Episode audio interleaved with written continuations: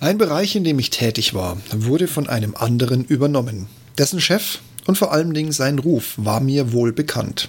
Und obwohl ich, dank meines Rufs, mir auch jederzeit einen anderen Job oder anderen Bereich oder gleich eine ganz andere Aufgabe in dem Unternehmen hätte aussuchen können, habe ich mich für den Wechsel entschieden.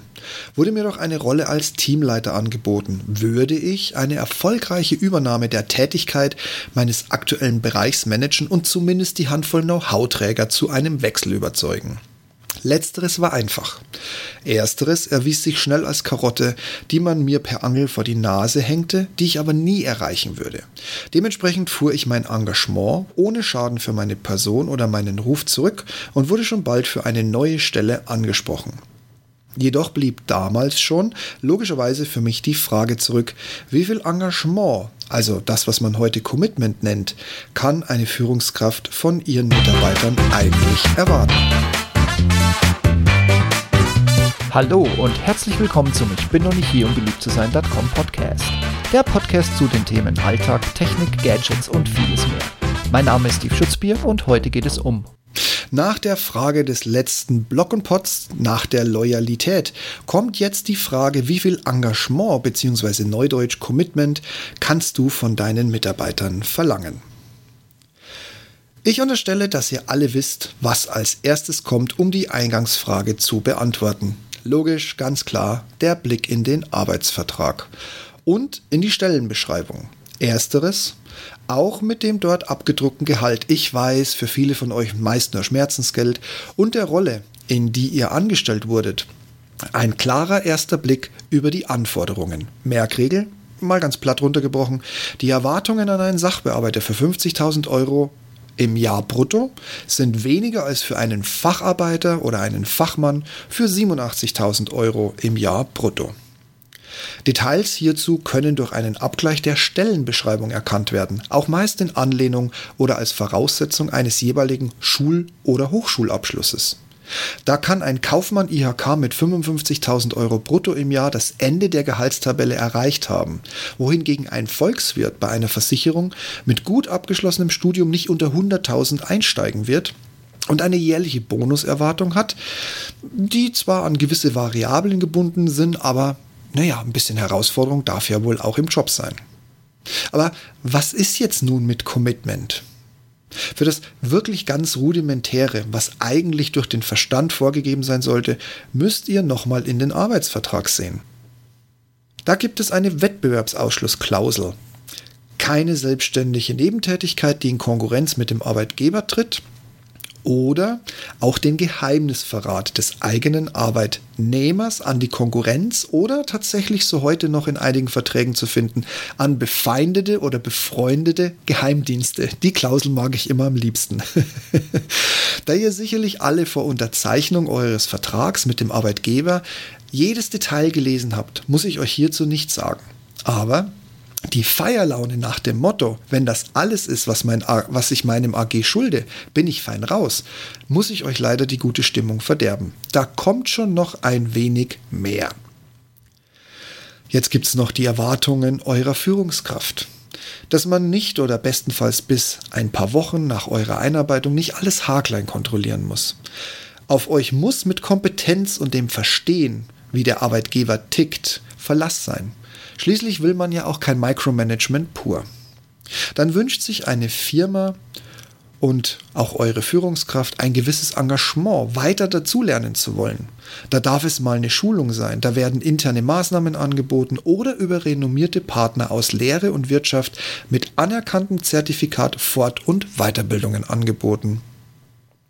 Und dann kommt immer noch die viel zitierte Extra-Meile, die man gehen kann ins Spiel. Mal eine Überstunde, wenn ein wichtiger Auftrag kurzfristig reinkommt. Auch kommt es schon mal vor, dass der Kollege seit drei Wochen krank ist und man dessen Aufgaben mit übernimmt und daher immer ein bisschen länger im Büro sitzt. Extrembeispiel ist auch ein Samstag, der im Büro verbracht werden muss und dafür einfach Schreibtisch und Inbox leer haben oder parallel dazu an einem mega wichtigen Auftrag mitarbeiten und den auch noch gewinnen. Theoretisch, und das kommt jetzt wieder so auf die Höhe deiner Stelle an, kann hier auch schon mal Urlaub zum reinen Arbeitsurlaub umfunktioniert werden. Oder, oder, oder, oder, oder. Ich glaube, ihr habt so ein grobes Bild und jedem fällt jetzt noch das eine oder andere Beispiel dazu ein.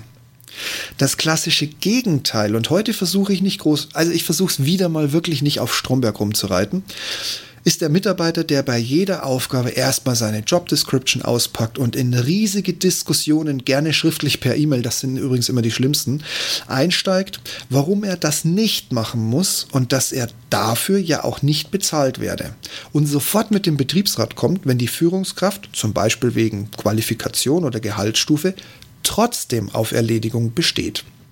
Der Typ, der gerne eine Minute zu spät und schon drei Minuten vor Feierabend an der Stechuhr steht dessen Engagement nicht über seine Nasenspitze hinausreicht, dessen Standardsatz dafür bin ich nicht zuständig ist.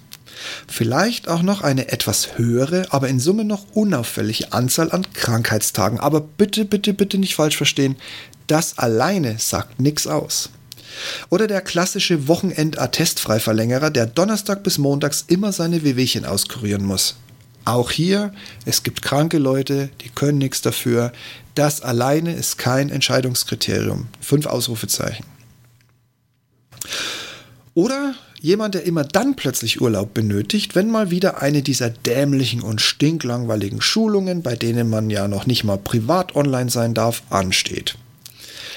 Auch da die Warnung, wenn jemand Urlaub möchte und er ist genehmigt und im Nachgang kommt eine Schulung rein, ist das was anderes als das, was ich hier überspitzt skizziere. Bringt das bitte nicht fehlerhaft in Verbindung.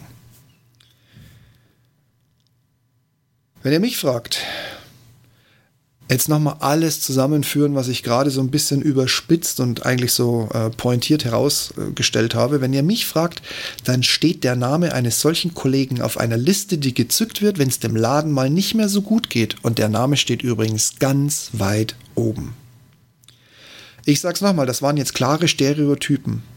Und obwohl ich tatsächlich den einen oder anderen wirklich exakt so einfach identifizierbaren Mitarbeiter oder Kollegen hatte, es gibt eher Mischformen statt dieser direkten klaren Auswüchse. Deshalb vorsichtig sein, wenn ihr zu schnell eine Schublade aufmacht und den Kollegen oder den Mitarbeiter da reinsteckt.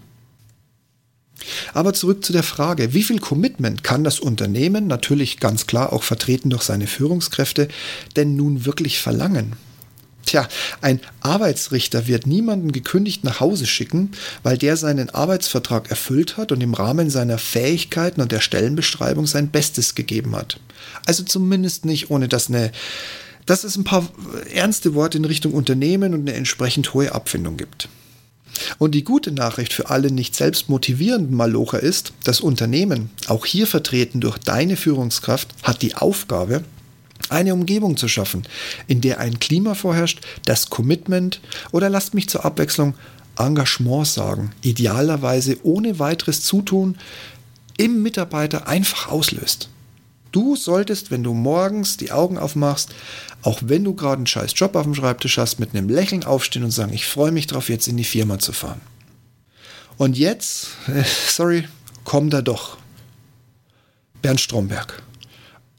Weil all das, was ich gerade gesagt habe, sollte passieren, ohne dass es so Strombergsche Lügen und Betrügereien oder na, wer die Serie kennt, weiß grob, was ich meine. Also so sein typisches Durchschwängeln, Schlängeln und so weiter und so fort und sich dann immer alles irgendwie auf die harmlosen Mitarbeiter schieben, die noch nicht mal wissen, wovon er spricht. Nein, es sollte wirklich ganz banal sein.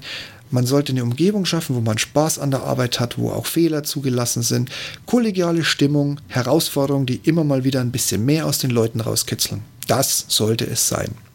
Ich habe schon Mitarbeiter erlebt, die einhändig am Pissoir standen und die Minute, die sie da jetzt irgendwie beschäftigt waren, zum E-Mail-Lesen auf dem Handy genutzt haben. Einfach weil sie Bock drauf hatten, zeitnah und schnell für ihre Kunden. Kunde kann jetzt hier auch Kollege heißen, reagieren zu können. Und jetzt übrigens, weil ihr dieses Bild wahrscheinlich jetzt auch so schnell nicht mehr aus dem Kopf kriegt, sage ich nochmal ganz privat, mit dem Bild versteht ihr, warum ich nicht gendere. Oder? Jetzt lasse ich euch an diesem Punkt erstmal allein. Ich weiß aus zahlreichen Diskussionen mit Kollegen oder im Rahmen von Coachings, dass es jetzt erst ans Eingemachte geht. Lasse ich mich darauf ein oder bin ich zufrieden mit dem, was ich habe? Ist der Trade-off zwischen mehr Geld und mehr Verantwortung durch einen Verlust an Freiheit, Freundschaft und Freizeit für mich in Ordnung? Oder geht Freundschaft und Hobby für mich über alles? Oder bist du sowieso so übermotiviert, dass die nächste Mammutaufgabe gar nicht groß genug sein kann?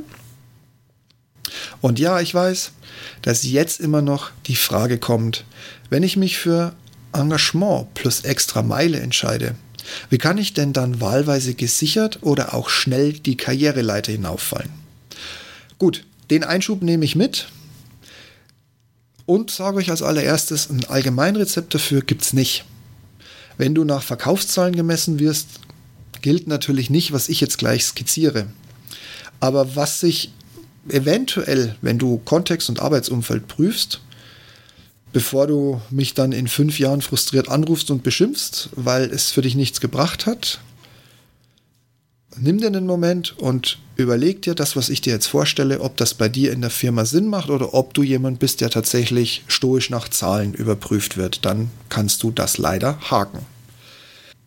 Wenn du in einem typischen deutschen Mittelständler oder in einem der verbliebenen typischen Großkonzerne, der die Fachkarriere mittlerweile abgeschafft hat, schnelle wie gesagt, schnelle habe ich bewusst in Anführungszeichen gesetzt, Resultate in Bezug auf Bekanntheit und Beförderung erzielen willst, bleiben dir zwei Möglichkeiten. Die eine ist, du schaffst es mit deinem Wissen in Fachzeitschriften, du wirst für Interviews angefragt, du sprichst auf Fachmessen oder du veröffentlichst Fachartikel und machst so auf dich, deine Person und dein Wissen aufmerksam. Oder du gehst den klassischen Weg übers Projektmanagement.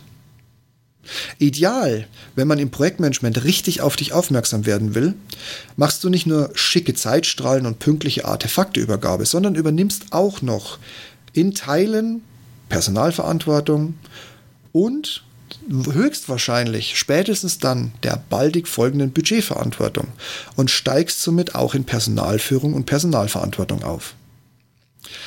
Ach, Steve, erzähl mir doch mal was Neues. Das ist doch kein Geheimrezept. Schönen Dank für nix. Ja, ich kann euch förmlich diese Zeilen in den Podcast hineinschreien hören.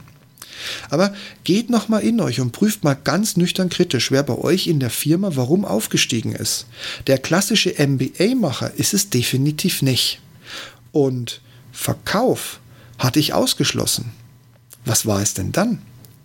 Wenn nicht über Projektmanagement schnell bis in die höchsten Sphären des Hauses sich ein Name machbar erscheint, was ist es denn dann? Und vor allen Dingen, erzähl mir doch bitte nicht, dass bei euch in der Firma keine Projekte umgesetzt werden.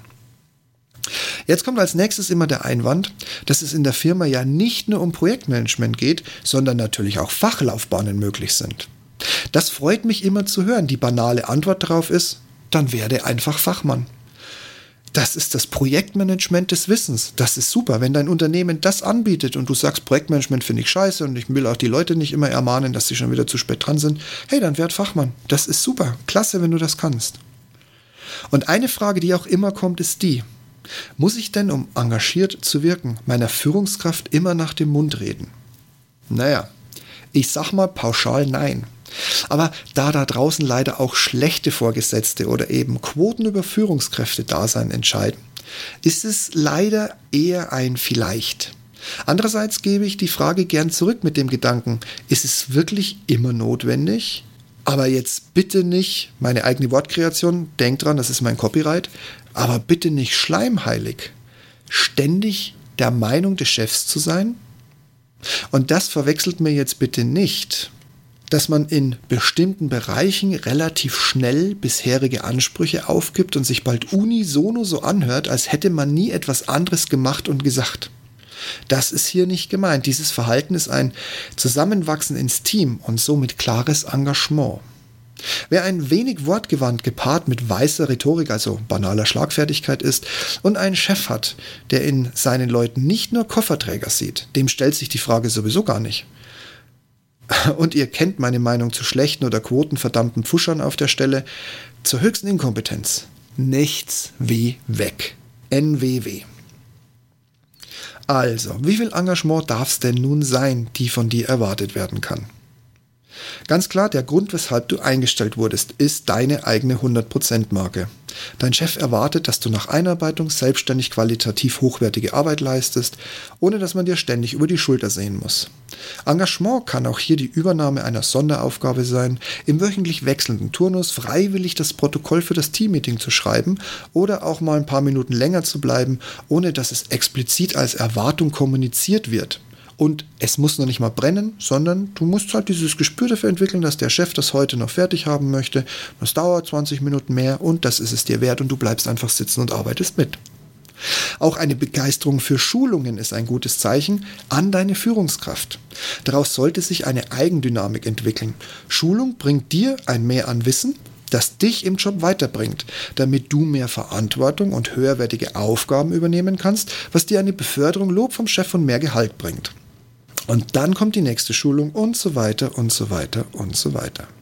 Und wenn dein Engagement nun mal, obwohl du deinen Chef respektierst und du ein Fan der Firma bist, nun aber nicht über deine Schreibtischkante hinausgeht und auch Schulungen für dich nicht so das Wichtigste sind, dann hast du hoffentlich eine Firma mit einer Kultur, die auch diese Einstellung und dich als Mitarbeiter respektiert und deine Wichtigkeit erkennt. Immerhin sitzt du auf einer Stelle und machst auch wenn du dir jetzt kein Beinchen ausreißt und keine Ambitionen für mehr hast, machst du einen geilen Job für den Laden. Kurz gesagt. Dann wird dein Engagement zu guter und fristgerechter Arbeit ebenso wertgeschätzt, auch ohne Streben nach mehr. Somit ist die Frage nach Engagement gar nicht so einfach oder eben ganz einfach zu beantworten, je nachdem, mit welcher Einstellung du an das Thema rangehst. Ich hoffe nur, dass du das passende Unternehmen für dich und deine Ziele im Leben gefunden hast und dein Chef eine gute Führungskraft ist. Dann kann es ja kaum noch besser für dich werden. Und wenn du dazu eine Rückmeldung hast oder das, die letzten zwei Themen ganz anders siehst, freue ich mich auf deine Rückmeldung. Ansonsten Kopf hoch, happy working und lass es dir gut gehen, bleib gesund. Bis bald, mach's gut.